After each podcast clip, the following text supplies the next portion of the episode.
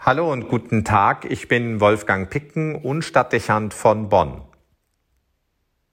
In Bonn scheint gerade die Sonne und wir sehen auf einen beinahe strahlend blauen Himmel. Da liegt der Gedanke an einen Satz aus der Heiligen Schrift nahe, den wir beim Evangelisten Matthäus finden können. Da heißt es, denn er lässt seine Sonne aufgehen über Bösen und Guten, er lässt regnen über Gerechte und Ungerechte. Fast wirkt die Kulisse, die die Natur am heutigen Tag bietet, etwas unwirklich. Die Woche hier vor Ort war gefüllt mit schwierigen Herausforderungen, die Kraft und Nerven gekostet haben. Wir mussten zuerst den Verlust eines Priesters hinnehmen, der seit vielen Jahrzehnten mit der Münsterbasilika in Bonn verbunden war und als Dozent für Liturgie und Kirchenmusik Generationen von Priestern und Kirchenmusikern geprägt hat. Den Seelsorgern und Mitarbeitern an der Münsterbasilika und in der Stadtkirche von Bonn ist der Tod dieses Mitbruders schwer zu Herzen gegangen. Er war eine Persönlichkeit, die in virtuoser Weise Brücken zwischen Musik und Glauben zu schlagen wusste und durch eine verinnerlichte Spiritualität und eine persönliche Bescheidenheit zu beeindrucken verstand. Viele brachten ihm eine große Wertschätzung entgegen, darunter auch zahllose Gläubige hier in Bonn. Immer wieder mussten Seiten für das Kondolenzbuch nachgelegt werden, weil die Zahl derer, die mit stiller Geste zuerst an sein Porträtbild und später auch an seinen Sarg in der Remigiuskirche kamen, nicht abreißen wollte. Es war ganz offensichtlich, wie segensreich ein priesterliches Leben wirken kann, wenn es sich um Nähe zu den Menschen, um geistliche Ausstrahlungskraft und Wahrhaftigkeit bemüht. Der Mitbruder war, wie ich es in der Ansprache der Toten Vesper gesagt habe, ohne Zweifel für viele ein lebendes Argument, um in der Kirche zu bleiben und sich in ihr zu engagieren.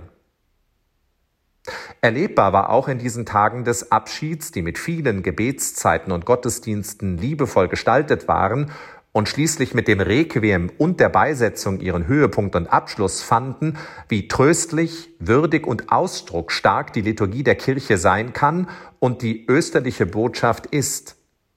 In diesen Momenten war es geradezu bewegend und anrührend, ein Teil dieser Kirche sein zu dürfen, die mit dieser Haltung Trauer zulässt und Hoffnung zum Ausdruck bringt.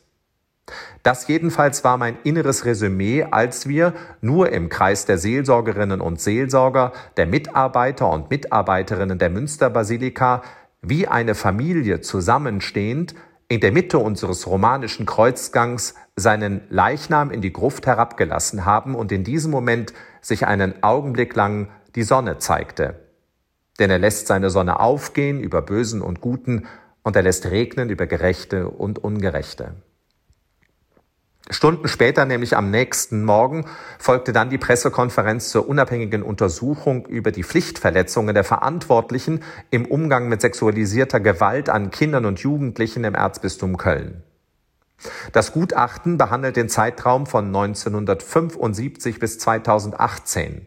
In ihm liest man in fast 300 Aktenvorgängen von nachgewiesenem Missbrauch und von entsprechenden Verdachtsfällen durch Priester und Laien. Es sind Sachverhaltsschilderungen, die einem die Sprache verschlagen, weil sie erneut benennen, wie gewalttätig und brutal Priester ihr Amt missbraucht haben. Zudem machen sie deutlich sichtbar, wie Verantwortliche im Erzbistum durch offensichtliche Pflichtverletzungen die Täter geschützt und sie weiterhin zum Einsatz gebracht haben und wie sie es an jedweder Opferfürsorge haben mangeln lassen. Dieses Ausmaß an Gewalt und ihrer Vertuschung verschlägt einem schlicht die Sprache. Und dass das Priestern und Bischöfen zur Last gelegt werden muss und diese sich nahezu immer erst ihrer Fehler und Verantwortung bewusst werden, wenn ihnen Pflichtverletzungen schriftlich nachgewiesen sind, macht zusätzlich fassungslos.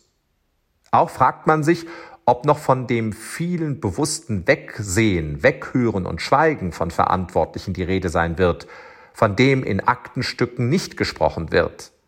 Die Beteiligung an einem System, das Gewalt an Kindern und Jugendlichen durch Tatenlosigkeit zugelassen hat und ihre moralische Bewertung stehen noch vollständig aus. In der Summe ergibt sich ein Schreckensbild von priesterlicher Existenz, bischöflicher Würde und kirchlicher Glaubwürdigkeit, wie es desillusionierender und lähmender nicht sein könnte. Als solches steht es in Bonn an diesem Donnerstag und den folgenden Tagen bis heute wie ein Kontrast zu dem im Raum, was wir mit dem Abschied unseres Mitbruders erleben durften. Es ist nicht leicht, diese Spannung auszuhalten, aber doch ein Geschenk, dass es sie gibt. Dadurch wird bewusst, dass es eben beides gibt, auch gleichzeitig. Das Wahre und das Falsche, das Gute und das Böse, das Gerechte und das Ungerechte. Auch wenn es entsetzt, diese Gegensätze wird es immer geben. Diese Feststellung wird zur Verpflichtung und Motivation, dem Grotesken und Dunklen entschieden die Stirn zu bieten und das Vertrauen zu wahren, dass auch im Raum der Kirche immer das Gute, Schöne und Wahre möglich bleibt, wann immer sich Menschen und damit auch Priester dafür entscheiden, es zu leben. Denn er lässt seine Sonne aufgehen über Bösen und Guten, und er lässt regnen über Gerechte und Ungerechte. Wolfgang Picken für den Podcast Spitzen aus Kirche und Politik.